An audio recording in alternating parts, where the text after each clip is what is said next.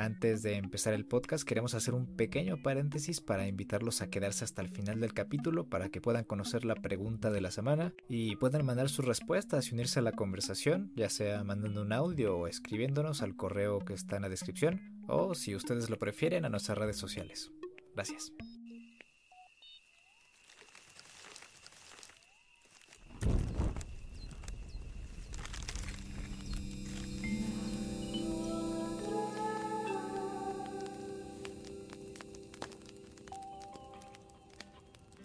Hola, bienvenidos a La Hoguera, el lugar donde nos sentamos a la luz del fuego para hablar sobre videojuegos entre amigos y jugadores casuales. Em, vaya semanita, eh, Ludwig, vaya semanita, ¿cómo estás? Oye. Vaya que sí, tremenda Pérez le dicen a la semana. Eh, otra vez nos volvimos a tardar un par de semanitas en regresar. Pero aquí estamos, ¿no? Con todas las ganas y muy felices de, hoy hablar de los temas que vamos a estar tocando. Porque vaya que de Tocho Morocho. Y va a estar eh, muy entretenido el, podcast del día de hoy, recomendadísimo. Em, que casi estaba haciendo estos días, amigo. ¿Ya cuántas veces te has pasado de las dos? Mm, no, pues todavía no acabo. Eh, sigo la segunda, pero mm, eh, eh, como estoy en, el mood de, buscar todos los coleccionables y eliminar a todos en, el mapa, entonces voy muy lento. Yo creo que me lo voy a terminar pasando como en dos semanas, que dura como 30, 20 horas. Em, pero bien, cuando, cuando ya eres muy minucioso, ya, sí, ya da como para 30 mil horas. Sí, sí, sí, sí, porque la primera vez con lo del tema del, promedio de horas que, estaba eh, pues que estaba rondando en la red de entre 25 y 30 horas, dije, no, ¿sabes qué? Me voy a pasar el juego, eh, me voy a ir de corridito y pues al final terminé con 22 horas, entonces creo que me excedí en algunas partes, creo que me pasé de algunas partes demasiado rápido, pero me la pasé igual de bien, entonces pues ahorita es tiempo de, bajarle a las revoluciones y buscar todos los objetos coleccionables y tratar de mejorar bien la, estrategia. Y de hecho hay veces en las que me gusta hacer así muy, muy espectacular en mis kills. Entonces pues ahí se presta para ser creativo y, hacer así ejecuciones aéreas o, agarrar a los enemigos y empujarlos contra los este, chasqueadores para que les den una masticada. Pero bien, sí, sí, muy divertido el de las voz. Sí, pues es que su sistema de combate está, está bastante variado. De hecho, igual yo estaba viendo un, un, video de justamente como las opciones que puedes tú eh, encontrar curosiendo por ahí, probando distintas combinaciones. Y está, está bastante chido. Yo tengo que confesar que no lo he terminado. Em, no, no he estado muy bien emocionalmente últimamente. Por eso igual no, no, no he podido jugarlo tanto como me gustaría. Pero fíjate que igual hay un. Hay un tema ahí que ya me empieza a hacer mucho ruido. Y. No sé si a estas alturas ya se ha válido hablar de spoilers. A mí no me gustaría hablar de spoilers porque concretamente no lo he terminado. Pero hace un par de semanas yo dije que pues me tragué uno, ¿no? Sin, querer ahí scrolleando en mi, en mi, en mi feed de Facebook. Me encontré un, un, meme que básicamente me spoiló el juego. Eh, en, aquel episodio tú comentaste algo que me hizo mucho sentido con ese spoiler.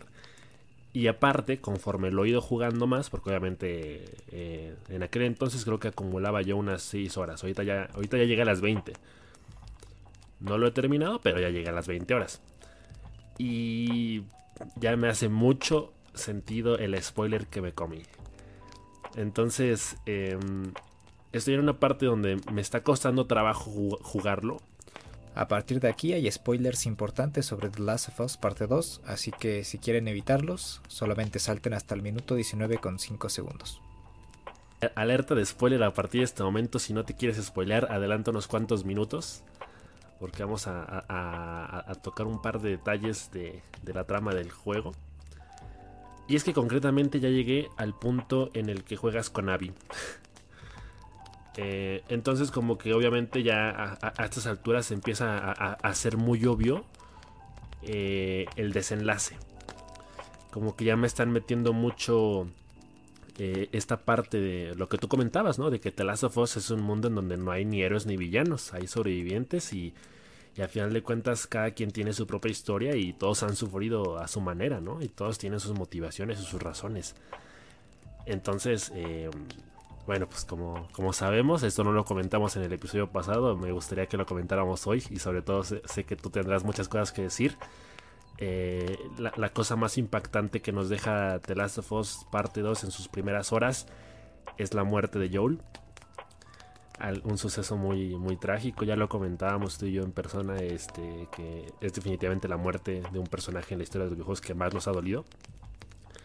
Sobre todo porque, no es que nada, nada, más lo matan y ya, es, o sea, lo hacen sufrir, o sea, hacen que te duela. De por sí el, simple y sencillo hecho de que Joel muriese eh, es doloroso, pero la forma en la que muere es todavía peor. Y, y, creo que narrativamente eso es perfecto para que el jugador se llene de ira y comparta esa sensación de Ellie.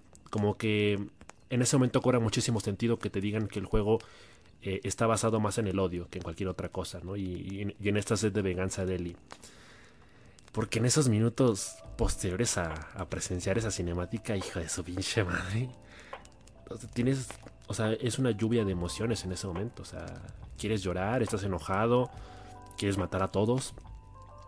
Y, y pues básicamente esa es la trama del juego, ¿no? La, búsqueda de venganza de Ellie hasta el punto en el que encontramos a Abby. Pero entonces nos dicen que Abby tenía sus razones para matar a Joel. y, creo que ahí empiezo a entender por qué tanto hate con el juego.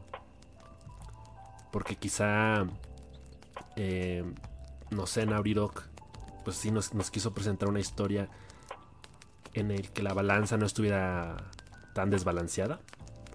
Como que fuera un punto más de equilibrio. Y pues creo que eso le hace mucho ruido a, mucha gente y, y, para ser sincero a mí también. no, no me gusta ese concepto. Bueno, lo entiendo, lo entiendo a la perfección. y, creo que tiene sentido, pero no me gusta. Fíjate que al final del juego, ahora cuando lo acabas realmente es cuando comprendes cuál era la visión del estudio en, y, cuál era su, su, postura, digamos, frente, frente al desarrollo narrativo del juego. Ah, yo también la primera vez que lo jugué. Es que no sé cómo explicarlo. Es que es un, un antes y un después nuevo. O sea. Después de la, muerte de Joel me dolió mucho. O sea. No podía parar de llorar. Estaba yo, este. Ya ves que después de que asesinan a Joel, pues él iba a su casa y, observa sus pertenencias, su cuarto. Todo, todo ese momento me lo pasé llorando, eh, recordando a Joel vi la foto de, su hija y me, partí, o sea. Em, no podía. Y, estaba enojadísimo, te lo juro. Y, créeme, los primeros enemigos que me encontré los hice mierda.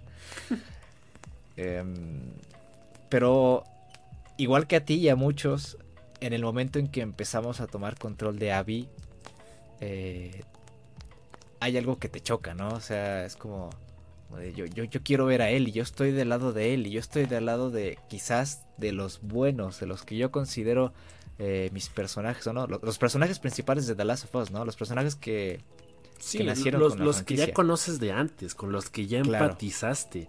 Tuviste un, un, primer juego con más de 14 horas en los que los conociste, entendiste sus motivaciones, eh, te encariñaste con ellos y, y, sentiste mucha empatía con su relación. Sí mi, mi, mi, mi, problema es que en The Last of Us 2, para que tú puedas, digamos, comprender el entorno y la situación, es que puedas empatizar con Abby. Y yo a la primera vez que jugué The Last of Us no pude empatizar con Abby al 100%. Sí, no. Mm, claro que me esforcé lo más, lo, más que pude. O sea, yo dije, bueno, si esta es la visión del estudio, pues vale, voy a tratar de, de, empatizar más con ella. Yo sé que había sufrido bastante igual. Eh, yo no estoy diciendo que él ya haya sufrido más que Abby. Ambas han sufrido de una manera este, terrible eh, a lo largo de su vida. Pero empatizar con un personaje a lo largo de unas cuantas horas, bueno, sí son bastantes, pero pero ya llevas toda la carga emocional y todo el desarrollo narrativo de unos personajes que adoras. Y, y el poder empatizar en contra de los personajes que adoras y que amas, es difícil, es difícil, pero me gusta cómo se arriesgan, cómo se arriesgaron en, en, tomar esa decisión a la hora de desarrollar el juego. Y eso es lo que, lo que les aplaudo, que, que se hayan arriesgado. Y, y, la verdad es que al final del juego, pues sí toma, no te voy a decir nada, claro, pero al final del juego toma todo el sentido del mundo. Y, y al final, pues, eh, terminamos eh, por ver que Ellie, esto no desvela nada, pero que Ellie no sigue siendo Ellie, la misma Ellie que, que, queremos y, y conocemos. Entonces, por, más jodido que esté el mundo, eh, como que sigue conservando su inocencia o su. Claro, claro, sigue conservando esa chispa eh, que tiene desde el primer juego y eso es lo que, lo que con lo que me quedo, digamos. Obviamente sí, a lo largo del juego es difícil encontrar alguna chispa eh, de, amor o esperanza que quizás encuentras en los flashbacks. ya pasaste ya estás jugando con Abby, ¿no? Entonces ya pasaste lo del de museo. ¿El acuario? Este, no, de con Ellie y Joel. Ah, ya, ya. Sí, sí, sí. Uf, esa escena es fuertísima. O sea, sí, es muy buena. Madre mía. O sea, me encantó ver y saber que aunque Joel se hubiese ido, tuvieron tiempo para quererse y para demostrarse el cariño que se tenían. Y, ese, ese tipo de escenas en las que juegas con él y Joel me dejaron bastante satisfecho. O sea, pudo, pudo haber sido de otra forma, pero creo que em, lo hicieron bastante bien en ese aspecto. Y, yo me quedo tranquilo, o sea, yo me quedo tranquilo con, con Joel y, con su relación. Y creo que es un cierre bastante bueno para, para, los personajes, pero, pero ya tú, tú, me dirás eh, con el paso del tiempo. Ya seguro estaremos haciendo un especial completo ya eh, hablando sobre el juego completamente, estrictamente. Pero sí, sí, sí, sí. No sé, no sé, ti, eh, no sé si a ti te haya chocado mucho el, cambio hasta ahorita de personaje. Em, yo creo que sí, porque te voy a ser sincero, o sea, desde el principio, porque ya ves que al, principio juegas con Abby cuando todavía no ha matado a Joel, o sea, tú al principio no sabes nada de Abby, no sabes, no sabes quién es, no sabes cuáles son sus motivaciones, eh, no sabes a qué bando pertenece. Te juro que, que yo desde ese momento dije, no, o sea, a mí no me interesa su vida, no me interesa nada de ella. De hecho pasó algo, y, bueno, mm, ahora sí que soy don comedias, ¿no? Eh, empecé a jugar con Abby y me tiré por un barranco hice que se suicidara. Y dije, no, ya está, se acabó el juego. Pónganme los créditos finales que no quiero saber más. Porque sí, me, molestó e-, eso. Yo lo sentí un, poco forzado, ¿no? Como, como que el juego te lo trata de meter sutilmente desde el principio para que te vayas, eh, digamos, asociando esa idea. Para que no te caiga tan de sorpresa pero aún así no me, resultó muy difícil empatizar con ella. Y ahorita me está resultando muy difícil. De hecho concretamente hubo un par de días que no quise jugar el eh, The Last of Us porque dije no es que voy a jugar con Abby no quiero o sea me, me aburre me bueno o sea, obviamente el juego es una maravilla el sistema de combate destaca por sí solo y hay muchas cosas maravillosas dentro de ese juego que, que lo hace una experiencia eh, rejugable y, aparte pues que vale la pena jugar de principio a fin. Pero sí me, me, chocó mucho. Y entonces digo, ahorita estoy en un punto raro porque no he terminado el juego, pero ya saber más o menos cómo acaba, ya, o sea, ya estar prácticamente eh, seguro en un 80-90% de cómo acaba, como que ya me, me está me, está quitando el, cariño, por así decirlo. Entonces, eh, te digo, como que el, el, spoiler que me comí, que al día de hoy no estoy 100% seguro de que sea así, pero ya me cobra mucho sentido. Igual y al final hay un, hay un giro, ojalá, porque entonces eso me emocionaría aún más. Pero en caso de que acabe como creo que acaba, creo que eh, sí estaría un poco decepcionado hasta cierto punto. Pero bueno, en, conclusión, em, eh, yo siento que Es que cuando, cuando lo juegues por segunda vez ya es cuando vas a decir, ah, pues es que sí. Y cuando lo acabes la, la primera vez, sí como que siento que la primera vez como que sí fue un tanto dolorosa y no tan satisfactoria como puede ser al menos a la hora de jugar con Abby. Eh, pero créeme que sí, sí, sí, sí, ya después vas a entender. O sea, no, no, no te voy a decir que vas a amar a Abby, porque no, no, no, no, no creo. Em, no, y no, solo a Abby, sino a, sus amigos. Porque igual de, pronto hay como, o sea, esta idea de que no solo tienes que, empatizar con Abby, sino también con su grupo de amigos. Porque entonces te presentan a Owen, te presentan a Mel, te presentan a Manny, y de pronto es como que, ah, mira, son amigos, se divierten, hacen chistes. Y es como, no, no me caen bien, perdón. O sea, después de que Manny le escupió a Joel, sí, yo, no, lo quiero ver ni en pantalla, güey. No lo quiero ver ni cerca. Entonces, e, esa es la parte que pesa mucho. Pero, pero creo que se entiende. Creo que se, entiende, tiene sentido. Sí. Y como dices, creo, que es una, fue una apuesta arriesgada por parte de, de Naughty Dog. Y, eso hay que aplaudírselo. Porque de pronto, eh, a lo mejor me voy, a atrever, me voy a atrever a decir una pendejada. Pero siento como que este juego trata de poner esta como lección de moral de cómo funciona el mundo. O sea, como esta dosis de realismo que al final de cuentas al jugador no le satisface porque el jugador promedio, y yo me incluyo creo, e-, esperábamos como esta experiencia que fuera venganza de principio a fin. y, y creo que la satisfacción que buscábamos estaba en eso, en que nos desquiciáramos, en que no tuviéramos piedad, en que... Pero, sí, claro, pero, pero, pero en ese momento se hubiera vuelto muy predecible el, juego, ¿no? Sí, ese es el problema. Sí, o sea, porque nosotros como, pues como lo hemos comentado, ¿no? O sea, había muchas expectativas con este juego y nos esperábamos una maravilla y creo que nos la, nos la dieron, lo cumplieron, pero obviamente era, era poco predecible en un principio lo que podía haber sucedido. Y, ahorita eh, estamos dándonos cuenta de que efectivamente eh, fue, por así decirlo, innovador. O, que simplemente no, no, fue a lo seguro. Y, aún así le salió un muy buen juego.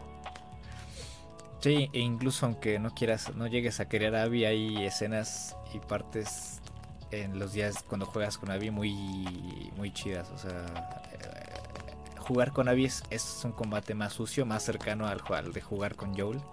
Sí, porque está mamadísima. Está mamadísima y le pisa las cabezas a los infectados a medio mundo. Y, con ella sí puedes enfrentarte este, de cuerpo a cuerpo con los enemigos de una forma más, más fácil, ¿no? Aún así, pues luego aparecen este, personajes que sí le, le ponen un estate quieto. Pero en general muy, muy satisfecho con, con el desarrollo del juego y, los, momentos de, peligro con ambos personajes. Aunque me hubiera gustado que jugar con él hubiese representado este, más horas de juego. Em, pues estoy bastante contento con lo que fue porque el, final del juego finalmente el juego es como si fueran dos juegos en uno entonces sí. el DLC viene incluido en la historia principal. Sí sí entonces estoy satisfecho pero pues yo creo que ya esto lo lo dejamos para el especial de The Last of Us em, cuando lo acabes, para, para platicar de pe a pa y, Sí, ya, ahora sí, ya sin este, tapujos ni nada. Ya sin tapujos, porque si no, aquí este, nos llevamos aquí medio podcast y, y chance y se spoilean aquí. de hecho, voy a avisar en qué minuto eh, pueden volver a, retomar el podcast para que no, no se sientan. Pero bueno, em, pasamos a otra cosa, algo por ahí. Eh, sí, pues bueno, de hecho creo que tú querías hablar de esto. Eh, sobre la revelación de las nuevas carátulas de PlayStation 5. Que pues está, está chido. Sacaron este diseño de cómo va a lucir el nuevo juego de Spider-Man de Miles Morales. Y también por ahí hay una versión de cómo se va a ver el Godfall. Y se ven bonitos, se ve bien. Eh, ahora, obviamente van a, van a apostar más por esta combinación de colores con el blanco. Eh, la caja sigue siendo azul, me parece, pero también obviamente ya hay combinaciones con, con este blanco que al parecer eh, en esta nueva generación de consolas va a ser como el color insignia de Sony. Y, se ve muy bonita, se ve, se ve chida, pero de, hecho tú, me pasaste eh, esta foto el otro día, la de la carátula de Spider-Man, y, se abrió el debate, ¿no? Abrimos hilo de, de cómo va a ser realmente nuestra forma de consumir juegos en el futuro. Sí. Y, pues yo te decía, ¿no? Que lo más probable es que yo no tenga eh, eh, esa caja como tal, porque cada vez me estoy inclinando más hacia el futuro de, de los juegos en su versión digital. Sí. Y. Pero sigue siendo una decisión muy difícil de tomar porque veo la caja y me gusta. y, como lo he dicho en, ocasiones pasadas, eh, lo que me gusta mucho de las cajas es como su, su aspecto decorativo, su función decorativa, mejor dicho, y, y como esa eh, función como emotiva, ¿no? Como el, el, hecho de que tener, tener el juego en físico, en formato físico en la caja, como que te hace estatus también de, de, pertenencia, ¿no? es tuyo. No, es algo que está en otro lado que al que tengo acceso porque así se puede. Sino es mío y nadie me lo quita. Pero... Pues no sé. Yo, yo lo sigo pensando mucho. Definitivamente me gustaría eventualmente, si, si tengo los recursos, llenar una estantería con juegos de PlayStation 5. Pero pero eso es lo que voy a tener que seguir pensando muy, muy cuidadosamente. Porque, siendo honestos, las, las cajas que tengo actualmente de, juegos de Play 4 están llenas de polvo. O sea, las tengo en una estantería y, se ve bonito y todo. Pero están llenas de polvo. Eh, casi nunca las muevo ni las veo.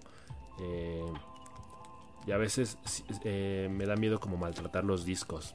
Como que a veces siento que no los meto bien o, así. Entonces como que es, e, es, un miedo constante que que siento que me ahorraría teniendo juegos en versión digital. Pero no sé, tengo que seguir pensando. ¿A ti, ¿A ti qué te pareció? Pues mira, el diseño de la caja me gusta, aunque siento que... Es que vi un... Es que no manches, vi una versión que sacaron con la caja pero en blanco, o sea, en vez de azul, blanco. Eh, sacaron una versión de la carátula de Horizon Zero Dawn, el nuevo juego y la sacaron en blanco y se ve hermosa. Y, yo siento que si hubieran puesto la caja en blanco y unas líneas así onduladas en la parte donde dice PlayStation 5 en azul, y ha sido hermoso, ha sido perfecto. Igual sacaron unas variaciones en negro. Híjole, y me gustaron más, o sea, obviamente siento que se hubieran sido más, más bonitas, pero el diseño de estas cajas me gusta bastante, o sea, no, tampoco es como que no, como que no, no me pasen. Y con el tema de, con respecto al tema de los, los juegos eh, digitales y físicos, pues igual ya lo platicábamos el otro día. Em, últimamente he comprado más juegos digitales que físicos. Em, más que nada por el precio. Porque luego sí se avientan unos buenos descuentazos. Eh, la otra vez me compré el Control y Resident Evil 2 por 600 pesos. O sea, tremenda ganga y eran juegos que quería jugar, entonces pues por 600 pesos no está nada mal y pues ahí están en mi cuenta, cuando quiera los puedo descargar. Y pues ah, con el tema del coronavirus y la subida de precios, yo creo que ya es algo inminente, oye. Em, porque digo, digo, ya tengo mis juegos de Play 4, o sea, tengo mi Horizon, tengo ahí como 6, 7 juegos. Y digo, pues los puedo jugar en el Play 4 en cualquier momento, de cualquier forma. Y muchos de los juegos que me gustan, pues los tengo en digital. Entonces digo, es cuando empiezo ya a pensarme si comprar la versión digital o física. Y qué supondría, porque pues también, pues lo más seguro es que la versión con ranura cueste más. Y la versión digital, pues estéticamente igual se ve más bonita porque es, sí. es no tienen la ranura ahí, parece que tiene ahí un bulto. Es que creo que lo hicieron a propósito, o sea, esto ya está planeadísimo desde hace años, ya quieren dejar a un lado las versiones físicas. Sí, creo que es una manera ya muy sutil, si quieres, pero como de encaminar el futuro de la industria hacia, hacia ciertos estándares. Sí, ya, ya nos quieren ir empujando a ese inminente futuro de, de las versiones digitales. Y pues sí tiene sentido, como tú dices. Igual ahí tengo mis cajas guardadas en un cajón. Y ya nada más cuando quiero jugar algo las saco. pero sí, o sea, realmente ya no las tengo aquí a la vista. Y, y cuando quiero coleccionar algo, pues me compro como lo hice con, con The Last of Us, un peluche o el libro de arte. Exacto, sí. y pues ya, ya me lo estoy pensando, o sea, ya, ya está cambiando mi, mi pensamiento en torno a esto de las versiones físicas y digitales. Sí, exacto. De hecho, igual es muy caprichoso de mi parte, pero a mí me gustaría quizá llegar a un punto intermedio, ¿sabes? En el que a lo mejor... Eh, ya ves cómo lo hacen con Fortnite, ¿no? Que, te venden cajas del juego, pero no te venden ningún disco de instalación ni nada. O sea, te venden una caja con un código para pavos y otras cosas, ¿no? A lo mejor algo así podría llegar a suceder en algún momento. Siento que estaría de más, siento que es innecesario. Pero igual a mí me gustaría como tener una caja sin necesidad de que haya un disco dentro. El siempre, el siempre se ha hecho de, tenerlo como para ese sentimiento de pertenencia y para el uso decorativo. Pero sí, también ya, ya lo habíamos hablado de que eh, la experiencia del juego no está precisamente ligada a un, disco o a, una caja. O sea, el, el juego, incluso aunque los datos estén almacenados en la nube, eh, sigue siendo eh, una experiencia intangible y, que no cambia independientemente de su formato. Entonces, en cuestiones de, fanatismo, por ejemplo, cuando, cuando quieres una experiencia más completa con ciertos juegos, pues te puedes comprar mercancía relacionada al juego.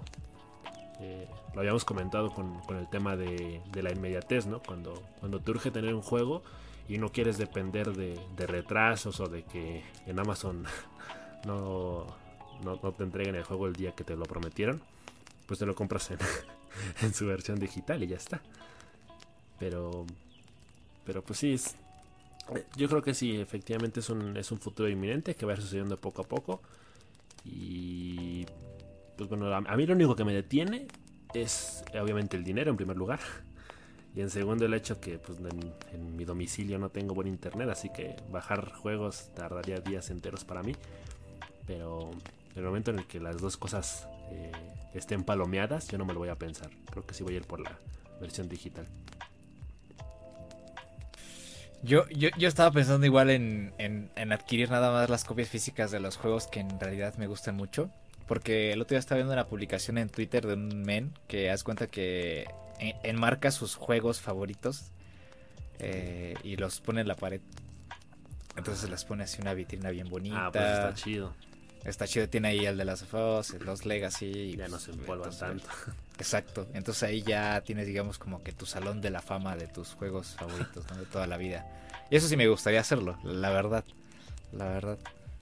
Que de hecho sí, sí me ando comprando la versión física de The Last of pero ya después cuando esté más, más, más barato, cuando ya esté en 600 pesos. y ya, ya, ya, este, comprarla. Pero, pero sí, yo creo que para allá van las cosas. Efectivamente. Mm, ahora que sí que... Uy, sí. Oye, y hablando de, de, Sony, oye, seguimos con PlayStation. Ay, a ver, a ver. Eh,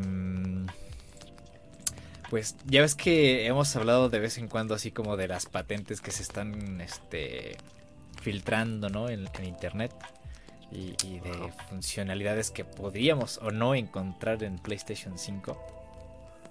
Sí. Y, ya ves que igual hablábamos de este de esta funcionalidad eh, misteriosa del botón este share en el DualSense. Que según esto iban a reinventar el botón y todo esto. Pues agárrate porque esto está sabrosísimo, se antoja mucho. Ay, a ver. Em, porque ahora el botón, eh, aparentemente, con este botón, a la hora de compartir, vas a poder compartir un pedazo del juego y enviárselo a, la comunidad para, para, completar ciertos retos o, o no sé, para compartir lo que quieras. O sea, literalmente estarías compartiendo ese pedazo del juego para que los demás este lo, pudieran jugar. ¿A neta? Sí, neta. O sea, digamos, es como la interactividad va a formar parte de los retos del juego. Por así decirlo. Sí, sí, sí, o sea, así como tú compartías una, un, pedazo de video de en PlayStation 4 de, lo que estabas jugando. Si, por ejemplo, a ti una parte de un juego se te complica eh, y quieres que los demás puedan sentir ese reto, digamos, en esa parte o, a ver quién a ver quién lo hace en el, en, el tiempo más este en menos tiempo, por ejemplo, hacer un speedrun de cierta parte del juego o lo que quieras. Entonces tú agarras, seleccionas la longitud del juego que tú quieres compartir. Me imagino que va a tener un límite. Y lo compartes con la comunidad. Y tú puedes, eh, como amigo, pues puedes entrar y, hacer, eh, jugar, literal. Jugar esa parte. Sí, sí. O sea, es como que puedes crear tus propios minijuegos dentro del juego, por así decirlo también. O sea, por ejemplo, si de pronto yo estoy en, una, en un nivel y digo, ah, estaría, estaría padre como lanzar un reto a la comunidad de e, e, esta pequeña parte o este pequeño nivel, que a ver quién se lo pasa más rápido, a ver quién gasta menos munición o cosas así. Exacto. Exacto, exacto. Y esto pues nada más está filtrado en, en Japón. De hecho, hasta ahorita llegó hasta acá. hasta, hasta ahorita nos estamos enterando de esto. Porque se, lo difundieron el 4 de julio, ya estamos a 12. Entonces, en Japón sí se hizo, se hizo ruido allá. Guardando información. Eh. Sí, sí. Y pues es una de las posibilidades que nos podríamos encontrar en la PlayStation 5 y eso estaría bastante bien, ¿eh? Pues está chido, suena bastante bien por el tema de, formar una comunidad a final de cuentas, ¿no? Porque pues creo que a veces falta un poquito eso. Obviamente siempre hay muchos foros de debate y muchas páginas en donde puedes compartir información sobre tus juegos favoritos. Pero pues creo que es un, gesto bastante interesante de parte de Sony de querer como propiciarlo por cuenta propia y, permitir a la comunidad que, estén más unidos o que les saquen más provecho a sus juegos a final de cuentas, ¿no? Como que el, el hecho de que haya tantas perspectivas desde tantos jugadores diferentes eh, va a permitir eh, experiencias más completas en los juegos, creo yo. Yo creo que nos van a borrar la cabeza con, la siguiente generación. Eh, Ojalá que sí, güey. Tan solo el tema del, del DualSense. siempre la cago con ese nombre.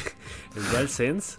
Eh, o sea, como que sí está permitiendo que nuestra imaginación se eche a volar con todas las posibilidades que va a permitir. Porque de, entrada siento que el, uso áptico de, del DualShock 4 ya es bastante bueno. Pero creo que el DualSense pinta para ser revolucionario. Y yo me muero de curiosidad por ver a qué se refiere realmente eso. Entonces, eh, ya desde el puro control, creo que las posibilidades ya son infinitas. Y obviamente va a haber eh, cómo las desarrolladoras lo aprovechan. Comentábamos el otro día, regresando tantito a The Last of Us, el tema de, este minijuego dentro de, de, The Last of Us parte 2, en el que puedes jugar con la guitarra y, que para eso tienes que usar el, pad del, control, que como yo había comentado, nunca antes lo había tenido que utilizar en ningún otro juego. Y, que al final de cuentas tiene que ver con, la creatividad de la desarrolladora de, de, ver cómo explotan las funcionalidades del control. Y y me parece que, pinta muy bien el, futuro de, la generación con, esos pequeños detalles en los controles que definitivamente se va a traducir en experiencias mucho más inmersivas. Sí, exacto. Y más que nada eso, y, principalmente porque están invirtiendo mucho en historias de un solo jugador. Ya lo habíamos eh, anunciado en una noticia que se dio a conocer hace un par de, de, meses, ¿no? Que PlayStation estaba apostando enteramente por historias narrativas de un solo jugador. Y, pues eso es muy bueno porque yo personalmente disfruto mucho de los juegos de, un solo jugador, lineales, digamos, hasta cierto punto.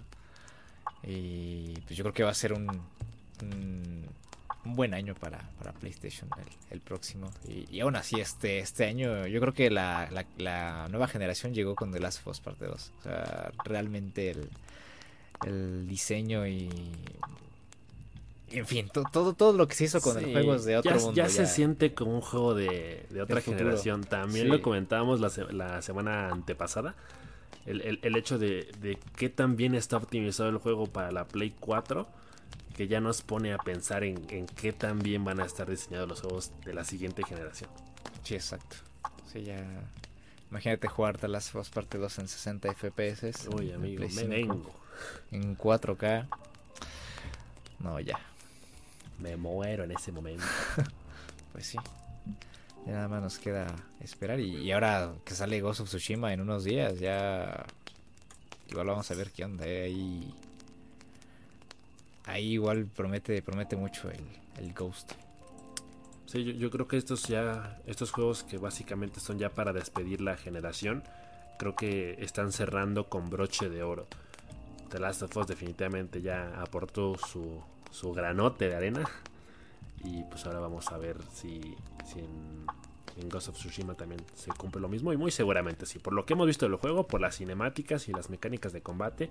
Que aunque de, pronto por ahí leí unos comentarios de que las mecánicas de combate como que dejan un poco de que desear por el tema de, la repetitividad. De que eso ya se ha visto en otros juegos como el Assassin's Creed o algo así. Yo creo que aún así tiene muchísimo potencial y... Y, creo que también va a estar en, en, el top. Definitivamente va a ser una muy buena forma de despedir la generación. Y, pues ya se nos hace agua en la boca para la siguiente. Sí. Pues sí. Sí, sí. Y tantito cambiando de compañía, amigo.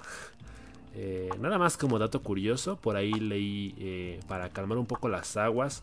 Eh, los de Microsoft salieron a decir que pues no se preocupen, que los juegos de Xbox One no le van a estorbar a Xbox Series X en el sentido de que, pues obviamente los juegos se tienen que adaptar para distintas consolas por el tema de los rendimientos.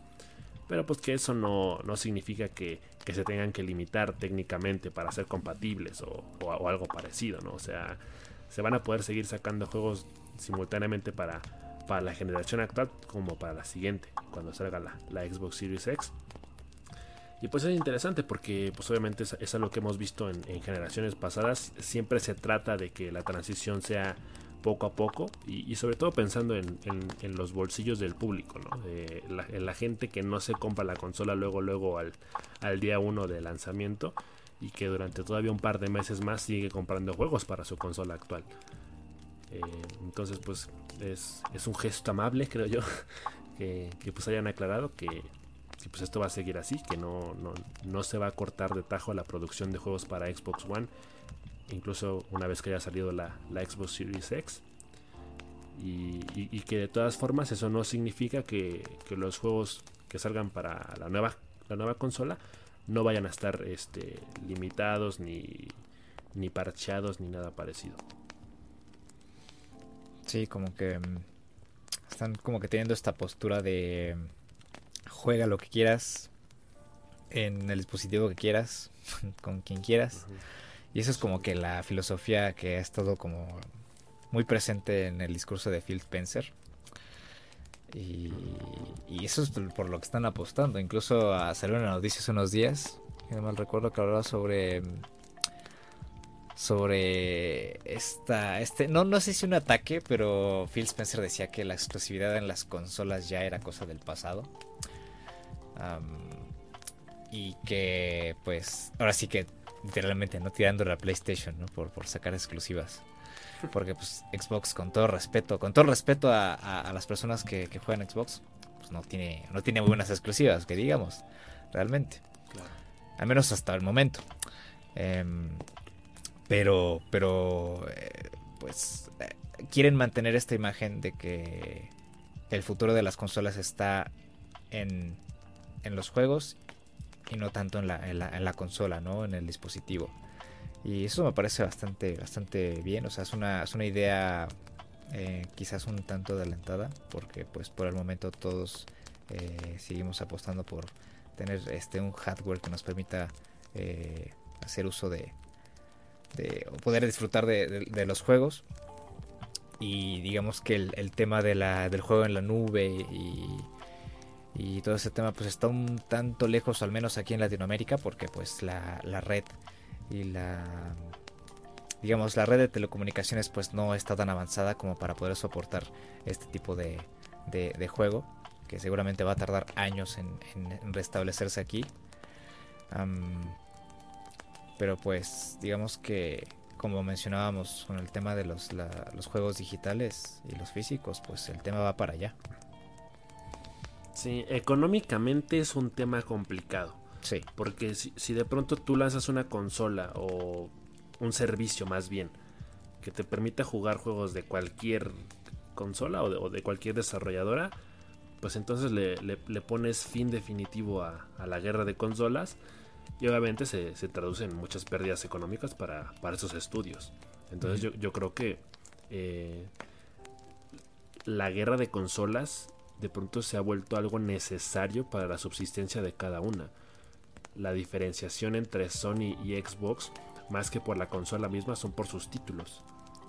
Eh, yo ya, he, confesado en, semanas anteriores mi, interés en adquirir una, una Xbox Series S, la, versión menos potente de la, próxima generación.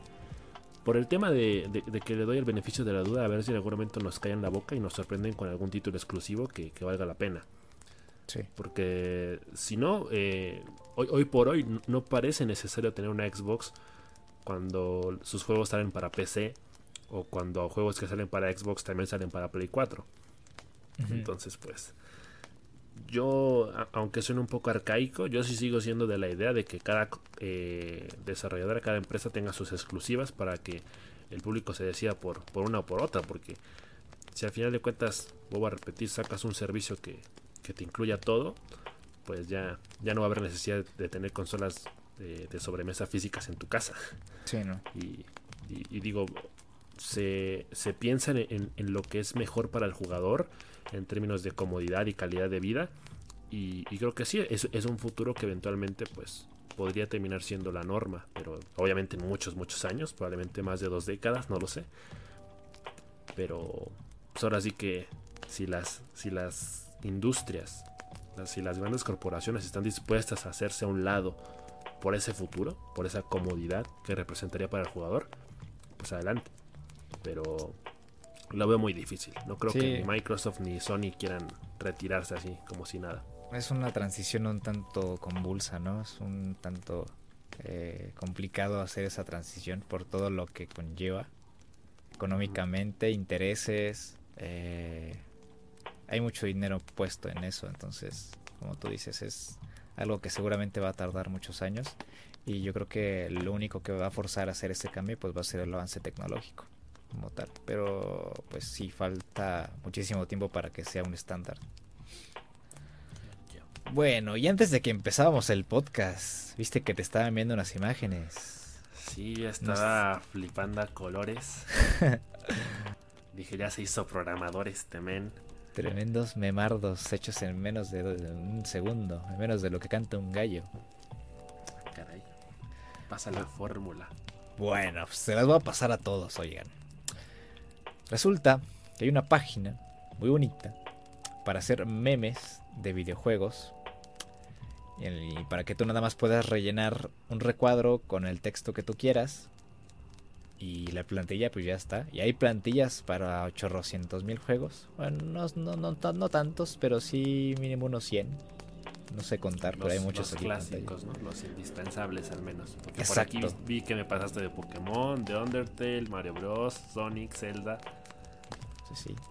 Hay, de todo aquí. O sea, hay de desde Animal Crossing Wild World, Kirby's Adventure, eh, Mega Man, Battle Network, Mega Man 2, eh, Star Fox, em, Super Mario Bros., Super Mario 64, Superman, Toy Story. De todo, o sea, de todo lo que se, pueden se quieran imaginar. Todo lo que se puedan imaginar. Hay plantillas para hacer buenos memes eh, y poner el texto que tú quieras para, ¿Cómo se llama la página? a los amigos. La página se llama deathgenerator.com. Muy amigable el nombre, deathgenerator.com. y se los voy a pasar, este, los vamos a dejar ahí en la, en la descripción del podcast para que ustedes quieran hacer sus tremendos memes, pues los puedan hacer y se los mandan a sus compas. Es muy fácil. Escriben el texto y la página les muestra una previsualización de lo que cómo quedaría el meme y ya le dan en save y se los guarda inmediatamente en su computadora. Está bastante chido. Porque fíjate que yo por ahí tenía un, proyecto planeado de, de como hacer parodias de Pokémon. Y, creo que este tipo de páginas de pronto facilitan mucho ese tipo de cosas porque pues ya no te estás matando la cabeza por encontrar la tipografía exacta, por andar photoshopeando y borrando aquí, borrando allá, corrigiendo y tratando de que quede lo más parecido posible Y, esta página con plantillas básicamente ya te hace el 80% del trabajo. Entonces creo que creo que está bastante interesante. Es, es una muy buena aportación. Eh, vayan todos a la página a hacer sus memes. Y, qué buena, qué buena onda. Muy bueno. Yo estaba cagando, yo estaba. O sea, literalmente me, me, cagué cuando, cuando lo vi. Dije, este güey, mucho tiempo libre o qué. Pero no, resulta que, que, es muy sencillo, muy accesible y muy rápido.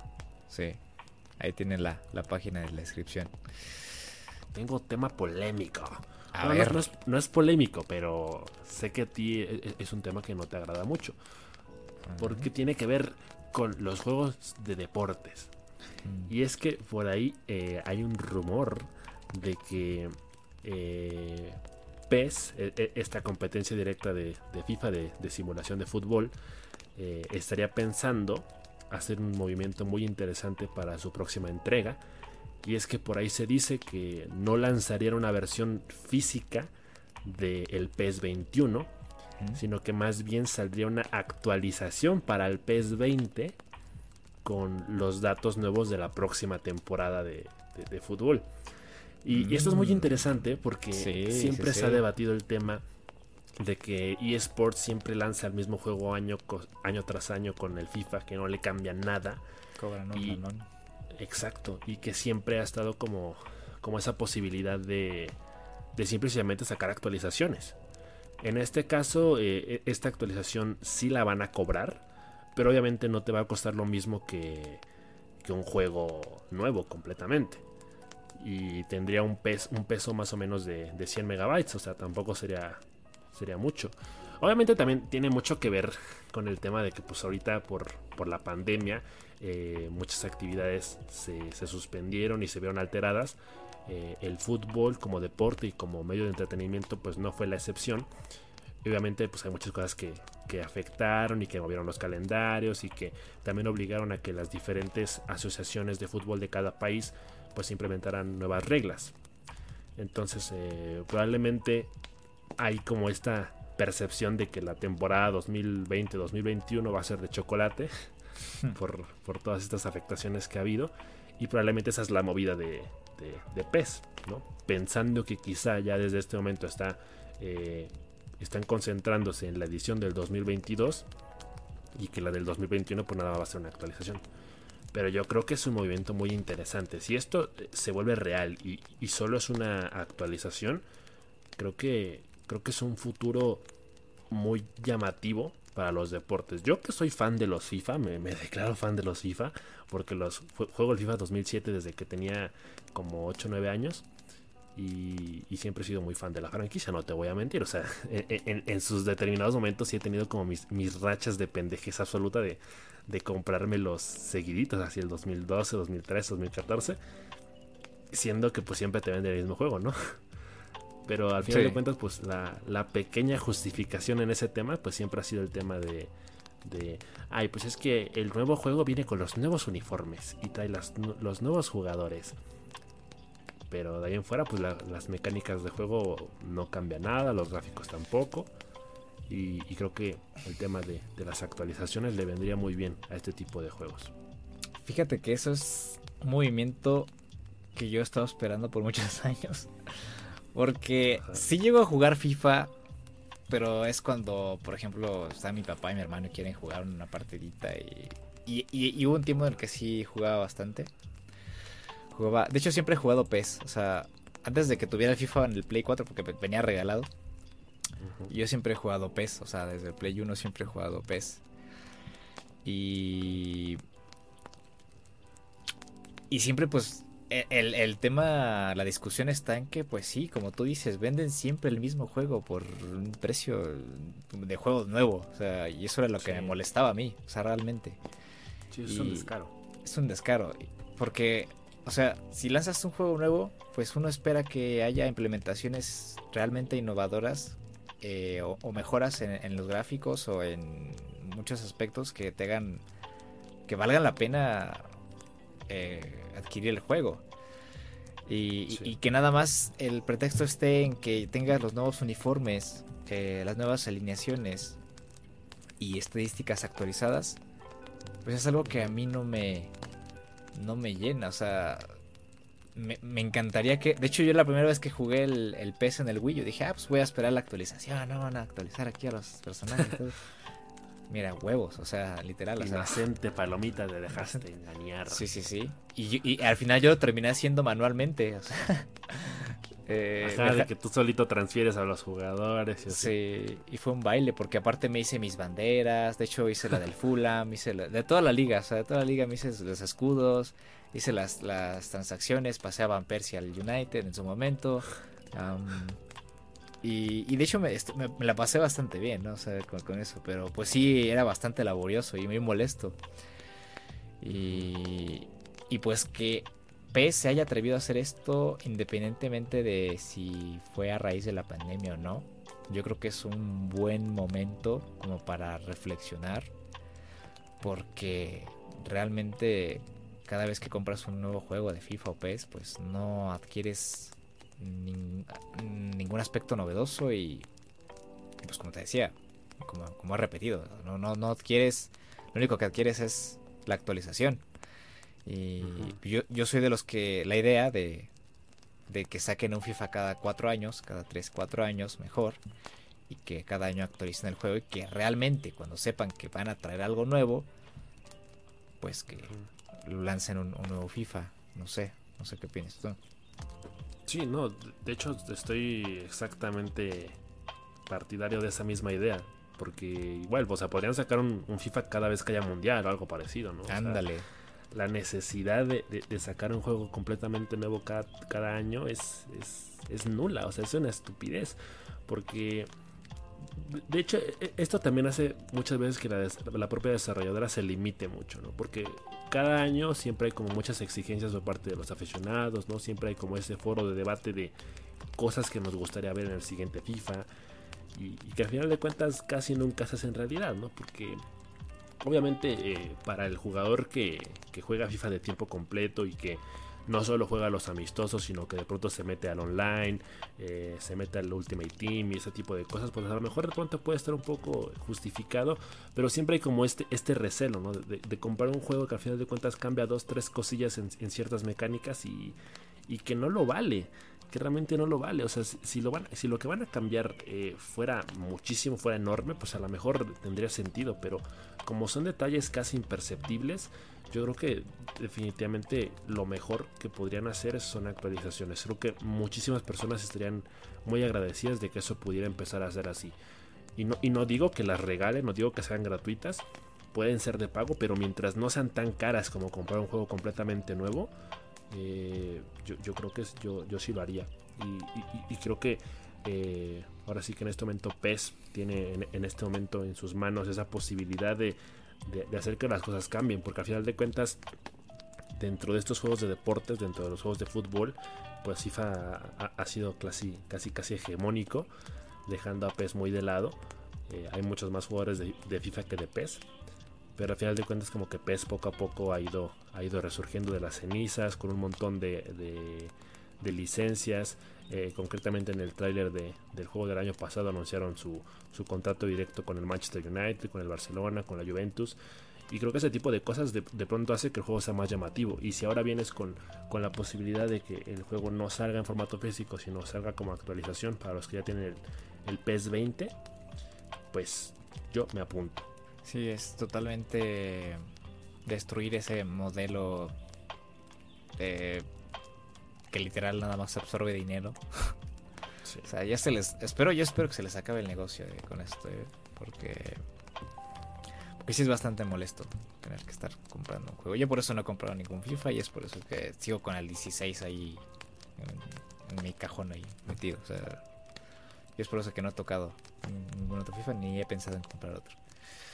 Entonces, pues, teniendo uno basta. Teniendo uno basta, porque pues eh, repito, para los que son más, más casuales, o sea, yo, sí siento que FIFA es un título indispensable para cualquiera, en, el sentido justamente de que pues da para, para partidas muy, muy casuales con amigos, ¿no? Cuando vienen a tu casa o cuando estás con tu familia, pues un partidito de FIFA nunca está de más. Pero, pues sí, para, para los que llegamos a, a ensañarnos más con el juego, que sí es como que estamos muy al, muy al tanto de, de, las actualizaciones y demás, pues creo que sí sería un gesto muy, muy interesante. Pero vamos a ver si realmente se lo toman en serio o si no, porque pues ahora sí que, volviendo al tema pasado, ¿no? es, es un tema de intereses, es un tema económico y, y pues lamentablemente siempre ha existido este descaro por parte de tanto de Konami como de eSports de, de siempre querer vendernos el juego, el mismo juego cada año como nuevo. No sé pero yo creo que al final de cuentas el, el, verdadero ganador de esta competencia va a ser el que apueste por el jugador más que por su propio beneficio. Bueno, pero bueno hablando de beneficios económicos y de juegos y de anuncios y de todo esto. Ay, ay, ay. Ay, ay, ay. Eh, pues, como todos recordarán, pues se canceló el E3. Se cancelaron este, la PAX West, se cancelaron medio eh, festival de videojuegos y ya sabemos que a lo largo de los años, de los años, de los meses, pues las eh, empresas desarrolladoras pues han hecho sus lanzamientos o sus eh, anuncios en internet, en redes sociales, en, en el Summer Game Fest. Em, pero eh, Devolver Digital acaba de sacar lo que yo creo, lo que yo percibo, es el futuro de los anuncios y de los eventos de videojuegos. Debo decir por ah, caray. Sí, sí. Aunque no sé qué tan cómodo sería para la prensa, pero bueno. El chiste es que Devolver hizo su, su evento hace unos días eh, anunció juegos, ta, ta, ta, ta, ta, Pero aparte sacó eh, un juego, un videojuego en Steam, gratuito, que de hecho acabo de bajar para probarlo en un rato. Em, en el cual, pues, tú llegas a una expo vacía, a una expo sin gente. Entonces tienes esta, esta pistola de playeras, te lanzan playeras. Y entonces te enfrentas a una clase de robots ¿no? me mal parece. Y a lo largo de, del, juego vas viendo los juegos que se lanzaron en la expo de Devolver. Y entonces están estas pantallas grandes. Y entonces conforme vas entrando a, a esos stands, literal como si estuvieras en una expo, pues te encuentras con las presentaciones de los juegos. Y pues eso lo hace bastante interactivo y bastante interesante. A la madre. Sí, algo así había leído. Eh, la verdad no me, no me metí mucho en el tema porque como que ya a estas alturas ya estoy igual siendo un poco abrumado de, tanto anuncio de forma independiente. Pero es muy interesante porque a final de cuentas eh, eh, es como recrear este concepto de los tours interactivos. Que luego muchas páginas sacan de visita tal estadio en internet. O visita tal museo en internet. Entonces si lo hacen así, pues lo van a hacer completamente accesible, accesible para todo el público y lo van a hacer muy interesante porque va a ser obviamente interactivo y va a haber el, factor de, sorpresa. Eh, cada jugador supongo que irá descubriendo las cosas a su ritmo y, podrá dedicarle el tiempo que quiera a lo que más le interese. Y, eso suena, suena muy prometedor. El único pero que le encuentro es que pues hay gente que no tiene una computadora lo bastante potente como para reproducir este juego y, y la experiencia pues se va, ¿no? O sea, ya, ya no tienes esa opción. Obviamente pues está la presentación, eh, eh, digamos, en, por streaming y pues ya, ¿no? Pero pues esta opción no la veo bastante mal, o sea, es una opción bastante interesante, muy interactiva, muy inmersiva. Imagínate un juego así de, una presentación de Sony. O sea, que tú vayas ahí a la expo y parece, parece que estás ahí, ¿no? En, eh, dentro de la expo donde están todos. Uy, ¿te imaginas que lo hagan así como tipo VR chat? Ándale, exacto. De pronto te puedas meter con tus amigos. Exacto, o sea, como si fueras a la expo de manera virtual. Ajá. O sea, yo sé que lo ideal es que estuviéramos en California, ¿no? Y viendo la expo, compartiendo con la gente y todo eso. Pero pues, seamos realistas, este, este tipo de eventos van a estar cancelados por al menos un año, dos años. O sea, esto ya está perdidísimo.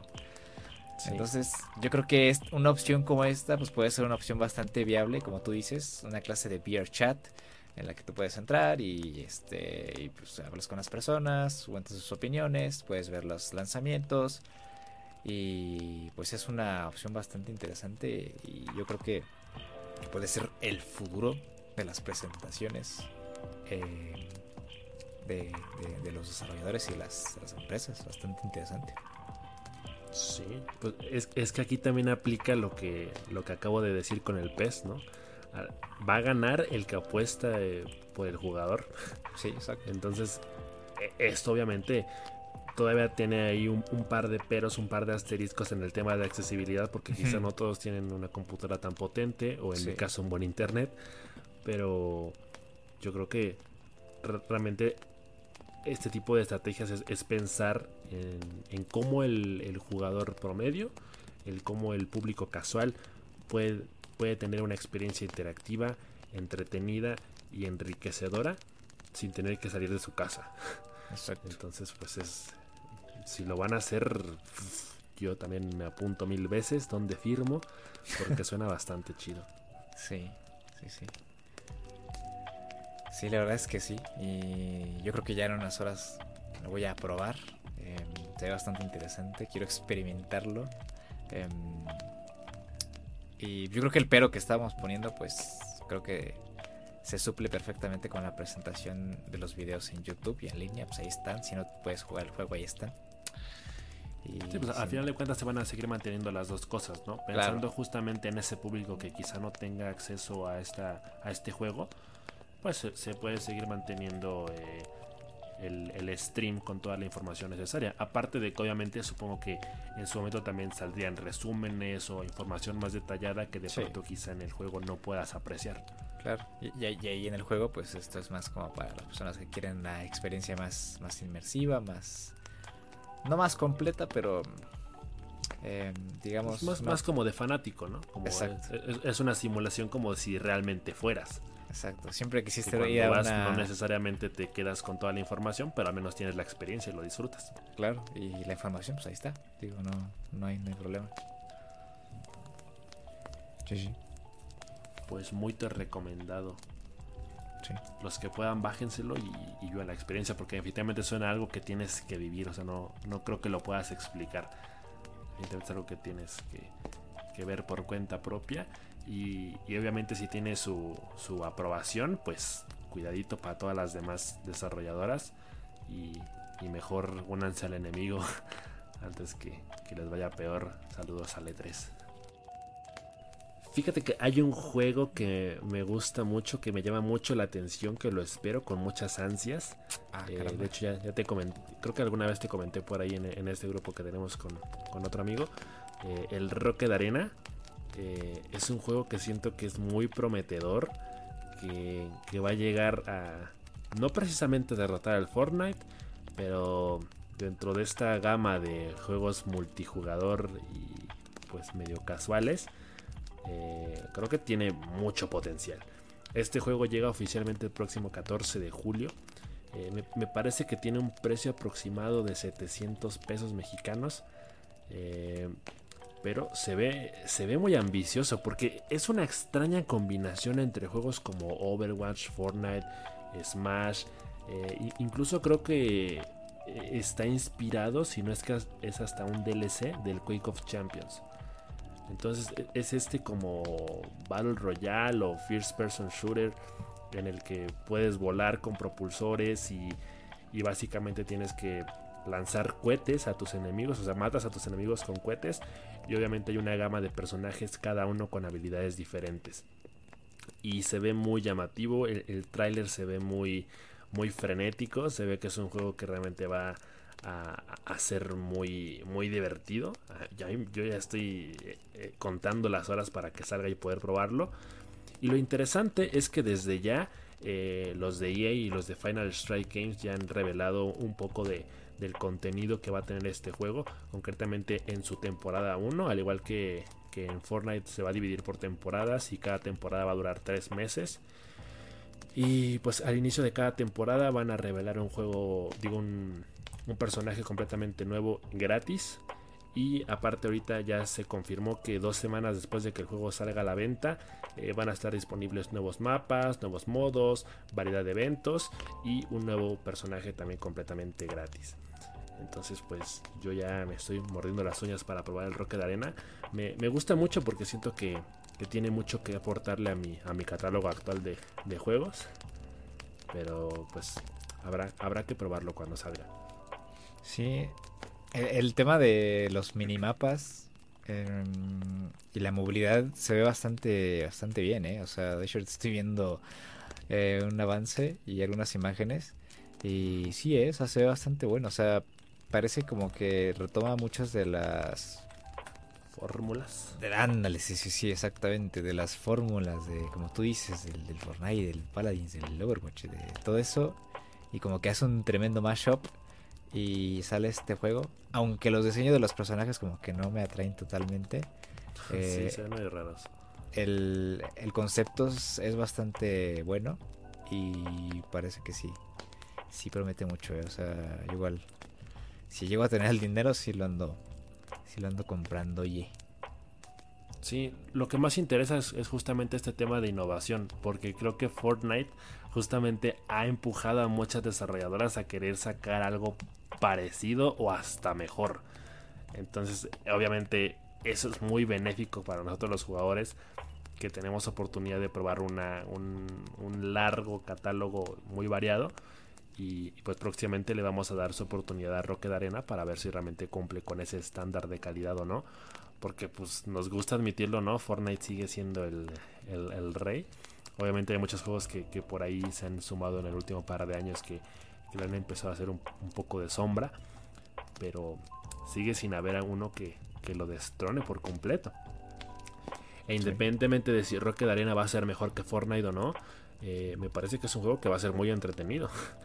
y, yo, repito, me, muero de ganas por probarlo porque siento que es un juego que puede dar muchas horas de diversión con amigos. Ojalá que no, que, que no nos termine decepcionando porque, como dices, de pronto el diseño de los personajes sí deja un poco que desear. Pero de entrada, pues va a haber una, una muy buena variedad de mapas.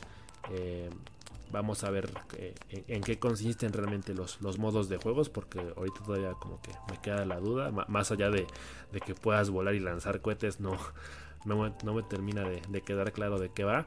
De hecho, hasta me parece que le van a meter un modo historia, no estoy seguro, pero leí por ahí que, probablemente también lo, lo tendría y, y que también sería actualizando conforme las temporadas vayan avanzando. Así que eh, en una de esas puede terminar siendo un juego bastante, bastante ambicioso. Eh, hay que recordar que eh, es una nueva propuesta por parte de Electronic Arts, que en su momento también ya lo había intentado con el Apex, tratando de destronar a Fortnite.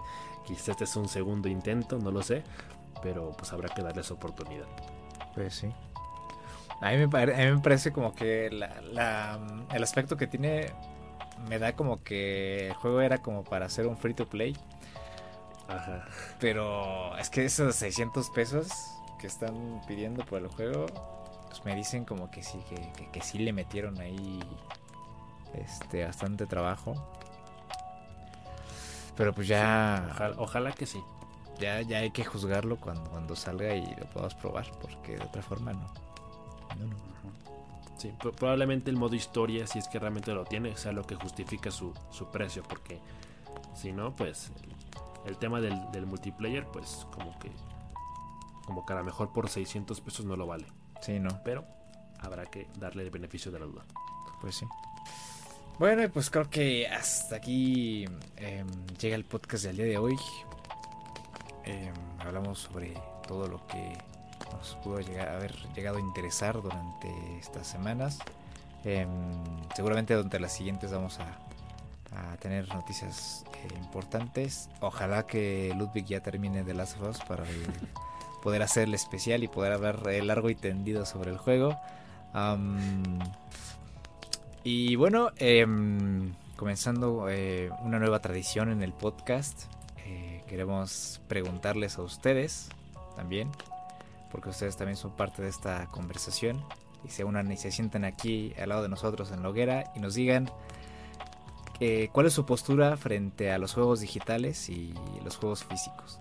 Si se atreverían a, adquirir una PlayStation 5 sin ranura o eh, pues ustedes están ya firmes eh, por mantener sus copias físicas. Mándanos sus respuestas en nuestras redes sociales que están en la descripción. Y, y pues si también si nos quieren mandar un audio, vamos a dejar un correo electrónico para que eh, lo manden y pues puedan aparecer al aire en el próximo podcast. Sí, sí, sí. Muchas gracias a todos los que se han estado uniendo en estos últimos días. De verdad, eh, significa mucho para nosotros su apoyo. Espero que les esté gustando mucho el podcast, tanto como a nosotros nos gusta hacerlo.